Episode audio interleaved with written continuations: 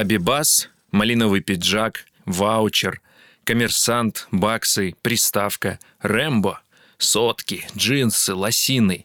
Чисто конкретно. Чисто конкретно все это 90-е. Вы слушаете «Не детское время. Мир, дружба, жвачка» подкаст, и я его ведущий Карен Арутюнов. В нашем шоу мы разберем 90-е через объективные факты и субъективный чувственный опыт. Мы погрузимся в эпоху, восстановим обстоятельства и поймем, чем же жили люди тогда и как это все повлияло на нас сейчас. За объективные факты буду отвечать я, Карен, за субъективный опыт создатели сериала онлайн-кинотеатра «Премьер» «Мир, дружба, жвачка», комментарии которых вы услышите в выпусках подкаста. Воссоздать атмосферу и передать дух перемен, которых требовали сердца, также помогут сюжет и герои картины, выросшие в этот период. Проверяли ли вы когда-нибудь дружбу на прочность? Что вы помните о своей первой любви? А с чем мы столкнулись, когда начали жить самостоятельно, уехав от родителей? Протагонисты сериала Санька, Вовка, Илюша и их подруга Женя занимаются привычными вещами, которыми свойственно заниматься всем подросткам. Строят шалаш на крыше типичной панельки, ссорятся, влюбляются в неправильных людей, совершают ошибки и хотят доказать свою независимость от родителей. Причем новая эпоха подвергает моральные принципы взрослых жесткой проверке. Но что двигало героями? И главное, что двигало реальными людьми. И чем 90-е были для каждого из нас. Об этом в выпуске подкаста «Что, Долориан, назад в будущее?»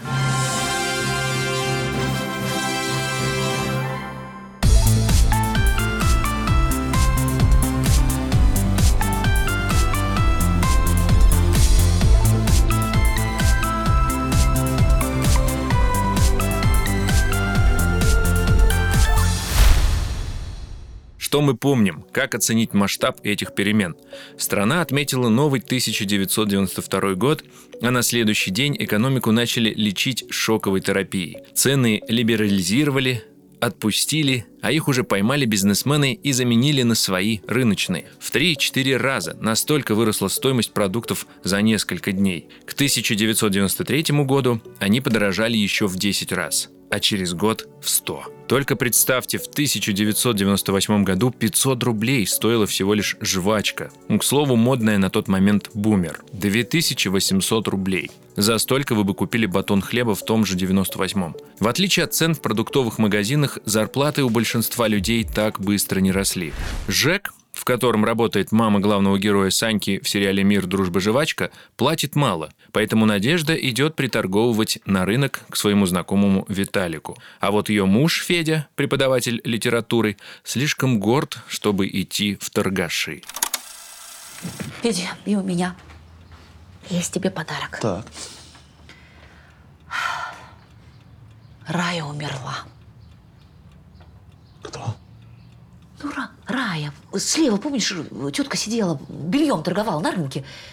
В общем, я с Виталиком договорилась. Все, в субботу выходишь ты. Я? Ага. На рынок торговать?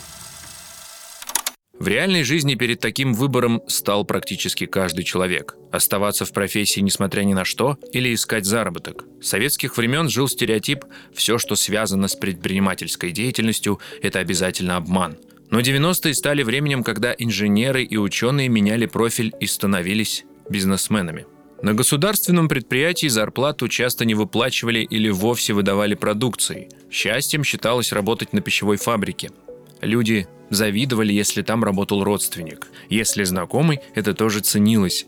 Но тогда помощь с продуктами была по ценам близким к рыночным. В иных случаях в домах скапливались всяческие несъедобные вещи. Отец другого героя сериала Вовки получал табуретки на фабрике вместо зарплаты, а в довесок – акции завода, которые в тот период стоили гроши. Сань, ну всего 200 рублей за штуку. Да, Вовка, отстань ты уже со своим табуретками. Пойдем к афганцам. Их ж там 20 человек, а 20 человек это 20 жоп. Ну, плюс-минус. Слушай, Вов, а может тебе из табуреток туалет сколотить, а? А то я смотрю, кто-то обделся от страха. Но закон рынка «покупай, когда все продают». Находились люди, которые смотрели чуть дальше ситуативного желания кушать. Такая дальнозоркость быстро развивалась у тех, кто умел четко рамсить, нагревать, ставить на счетчик, гладко стелить на зубиле, а потом на 600-м крышевать коммерсов, держать район, а то и город. За рынки в среде криминалов всегда шла жесткая борьба. Например, за право крышевать Рижский рынок в Москве боролись Люберецкая и Долгопруднинская ОПГ, а также этнические банды чеченцев и азербайджанцев. Более того, знаменитый завод ВАЗ в Тольятти страдал от подобных переделов все десятилетие. После пика криминальных войн бандиты начали легализовывать свои бизнесы. Но только потому, что жестко работать по-старому они уже не хотели. Конфликт группировки ветеранов афганской войны и грузинской ОПГ, который показан в сериале, был частым явлением. Во главе афганцев дядя героя Саньки Алик. Парень на чопере, ему противостоят сперва авторитет Зураб, а затем его сын Бесо. Последний, осознав свои аппетиты, начал отжимать местный завод. Поэтому у ненасытных и беспринципных бандитов зарплата тоже была нестабильная, но в отличие от рядовых граждан, она у них постоянно росла. Но это все про взрослых. А как выжить, когда ты подросток?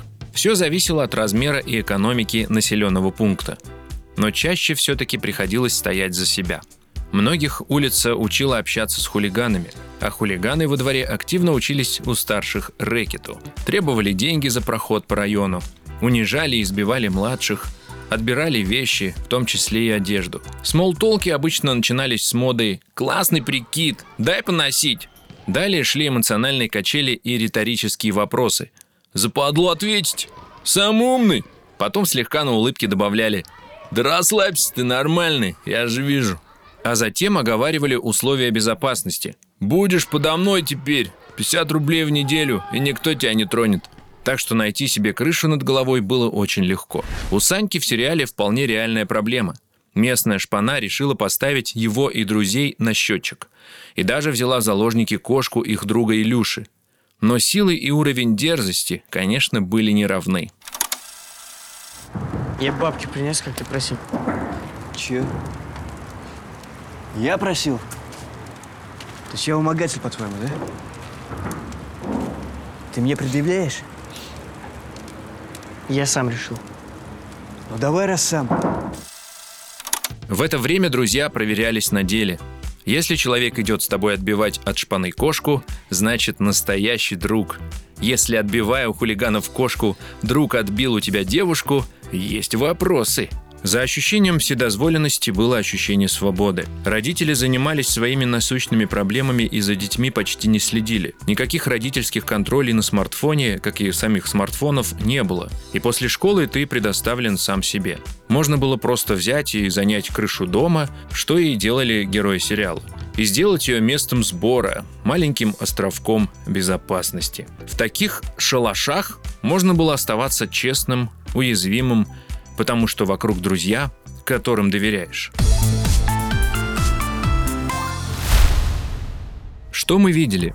За десятилетия после распада СССР количество бездомных выросло в 25 раз. То есть пока одни быстро богатели, другие теряли все. Большинство этих людей так и не остались жить на улице.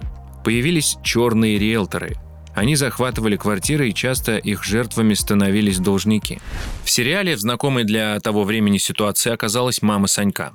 Она вынуждена переписать семейную квартиру, когда их чековый фонд прижимают бандиты. Для нее это было единственным выходом. Черный риэлтор забирает жилплощадь, а все члены семьи остаются в живых. Выбор был очевиден.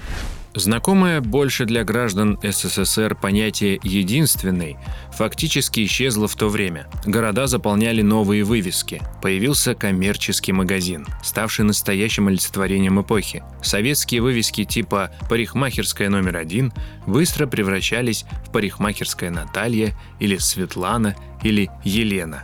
Нейминг обычно выбирался по принципу имя той самой, за кем ухаживал владелец бизнеса.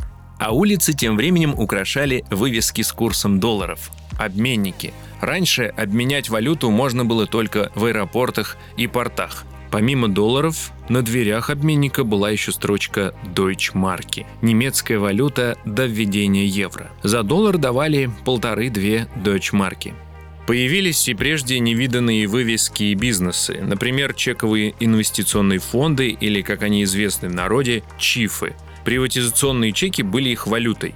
Чеки выдавали не только сотрудникам конкретных заводов, а всем людям, вне зависимости от возраста и места работы. Некая форма перехода на частную собственность. Виталик, начальник и поклонник Нади, мамы Саньки, владел подобным фондом. И именно из-за фонда Надя была вынуждена отдать квартиру. Как и Надя, большинство людей становились жертвами обмана чифов. Их основатели часто забирали деньги себе и скрывались. Как и Виталик. Торговля и неожиданный лишний заработок менял не только положение людей, но их образ жизни. Не всех. Черные «Волги» и вишневые «девятки» заменяют BMW, Volvo, джип Cherokee, Мерседесы – а легендарный 600-й, он же Кабан, самая ходовая машина среди новых русских. Машину племянника местного авторитета в сериале угоняет и главный герой Санька. Спасая себя и подругу Женю от хулиганов, он разбивает БМВ. Ремонт Бэхи требовал денег, а местный авторитет в малиновом пиджаке – решений. Деньги надо вернуть. Как вернуть? Нас же нет таких. Продайте квартиру. Займите. Срок неделя. Потом за каждый просроченный день по пальцу ему буду отрезать. Малиновый пиджак – чуть ли не главный тег времени. Для повседневной работы его надевали на водолазку, реже футболку. Зимой нувориши могли надеть на него кожаную куртку. При этом любая купленная одежда по советской привычке ревностно береглась. Что уж говорить о шубах. С них сдували пылинки, даже если они остались еще от прабабушек. Да, вместе с новыми вещами в шкафах висели пиджаки деда и куртки старшей сестры. Их нельзя было выкидывать и обязательно нужно было доносить. И они еще всегда на вырост, сколько бы тебе не было лет. В сериале Саньке в наследство от деда достается пиджак, а Вовка донашивает штаны Саньки. Все как в жизни. От старших братьев и сестер доставалось не только наследство из одежды, но еще и по шапке. В домашней борьбе побеждал тот, кто знал приемы из единоборств. Были, конечно, залы и тренеры, но в основном учились подражая фильмам. Все фанатели от боевиков. Со Шварценеггером, со Сталлоне, Ван Дамом и Джеки Чаном. Их смотрели на видеокассетах, разумеется, пиратских. Оттуда в народ уходили фразы типа «Hasta la vista, baby». Идея для решения жизненных и коммерческих проблем. Кровавый спорт смотрел. Помнишь, как там было? И, конечно, приемы боевых искусств. Помимо кино, вдохновение для драки черпали в Mortal Kombat и других файтингах на приставке. PlayStation 1 появился позже. Сначала все играли на Денди и Сеге, Помимо драк еще любили Супер Марио и Соник. В сериале в приставку режутся и афганцы. Более того, они вешают на руки утяжелители, чтобы в киберспорте было больше спорта. Ставлю табуретку против банки тушенки. Что выиграю вас? Я тебя умоляю. Чего умоляю, я король в драчках. Ты король? Да, я король. Ну давай.